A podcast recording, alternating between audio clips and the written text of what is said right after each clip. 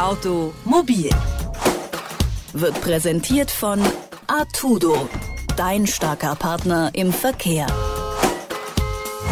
Hallo und herzlich willkommen zur neuen Folge von Automobil, dem Mobilitätspodcast von Detektor FM. Mein Name ist Valerie Zöllner, schön, dass ihr zuhört. Wir haben in den vergangenen drei Wochen super viel gehört. Zum Beispiel über Experimente auf der ISS und auch über den kleinen Mars-Helikopter Ingenuity und auch über das Weltraumschrottchaos im luftleeren Raum. Und heute, da geht es um das Thema Waldbrandbekämpfung. Ja, ihr fragt euch wahrscheinlich genau in diesem Moment, was Waldbrände denn jetzt mit Mobilität und dem All zu tun haben. Berechtigte Frage. Aber folgendes. Es gibt ein Start-up, das diese drei Themen, also Mobilität im Weltraum, Satelliten und Waldbrände unter einen Hut bringen. Das Startup kommt aus München und heißt Aurora Tech. Und woran das Team dort genau arbeitet, darüber spreche ich mit dem Mitgründer und Chef Thomas Grübler. Hallo, Herr Grübler. Ja, hallo Frau Zöllner, danke für die Einladung. Herr Grübler, Sie schaffen es in Ihrem Startup drei Dinge zusammenzufassen. Und zwar die allgemeine Mobilität im All, dann Waldbrände und Satelliten. Wie hängen diese drei Dinge denn zusammen? Genau, das, das ist eine sehr spannende Frage. Äh, gerade wenn wir zum Thema Mobilität kommen, wir haben gerade einen großen Trend. Und zwar werden Raketenflüge ins All immer zuverlässiger, immer öfters und viel, viel günstiger.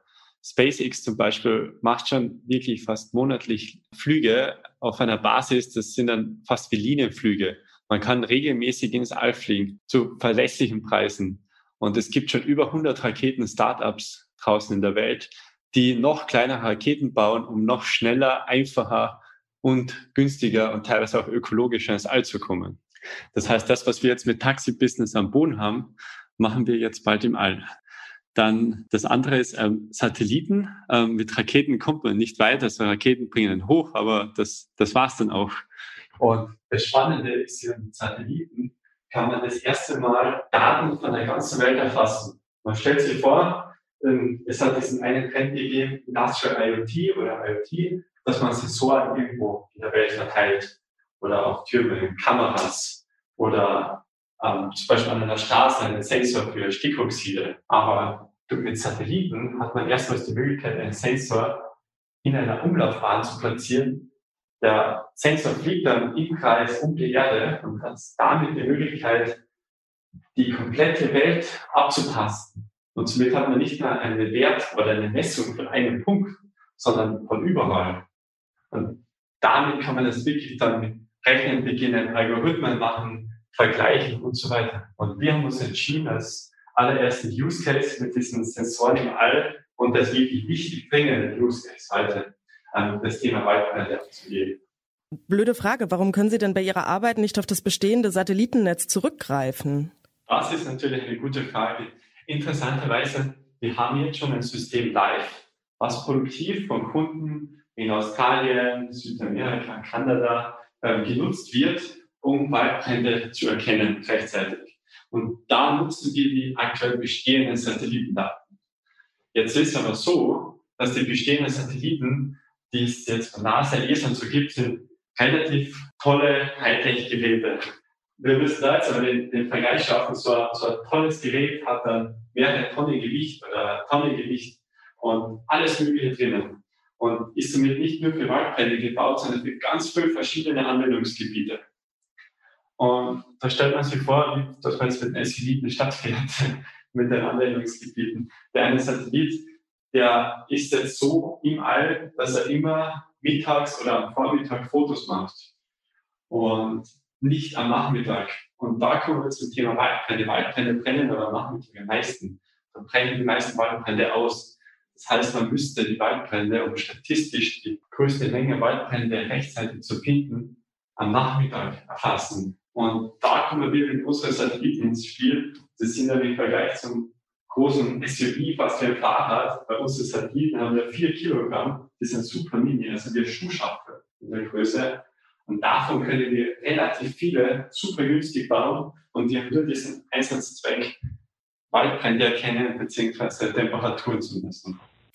Also kann an sich mit Hilfe des kleinen Satellitennetzes bei Wildfeuern einfach schneller reagiert werden, richtig?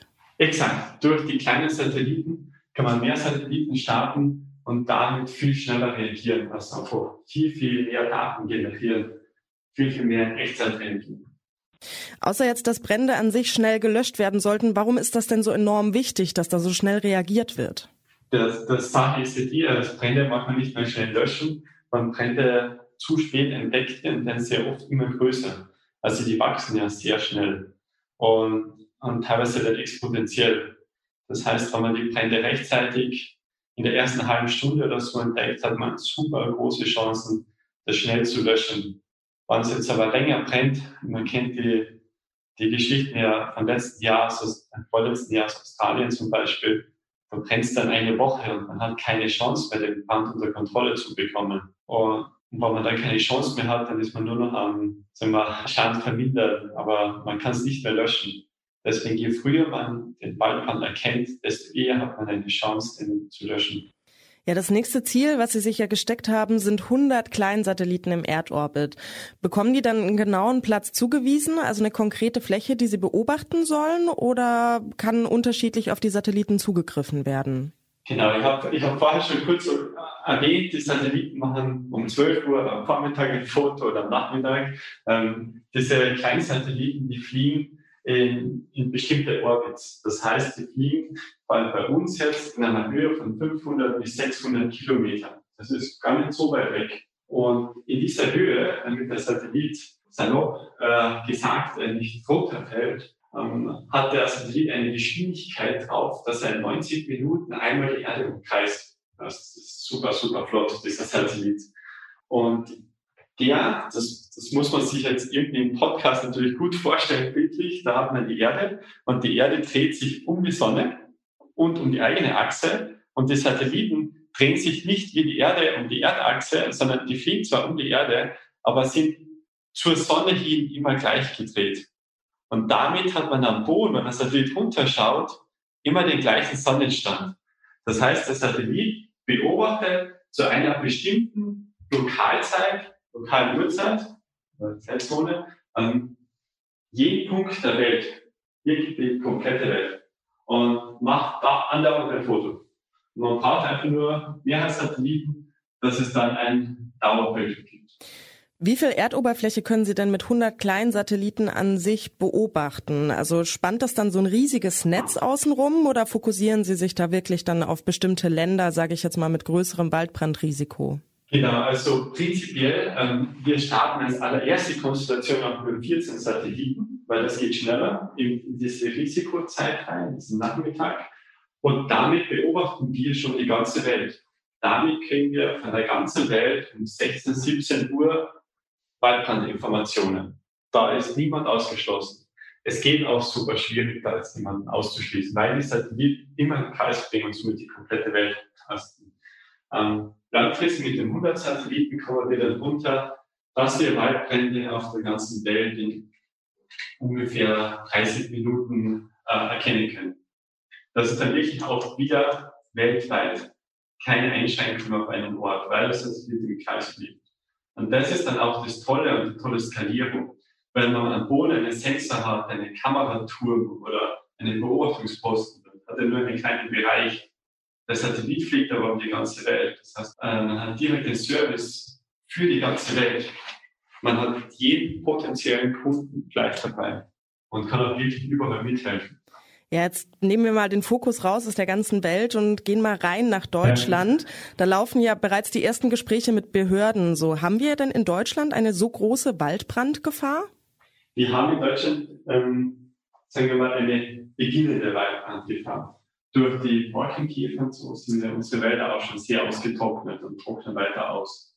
Und das ist dann schon ein großes Risiko für Waldbrände. Man muss sich auch äh, vor Augen halten, dass es in Deutschland ähm, gerade im Sommer ähm, auch werden der Beobachtungsflüge durchgeführt. Das heißt, da gibt es Fliegerstaffeln, da sitzen Leute im Flugzeug und fliegen im Kreis und schauen, ob es brennt.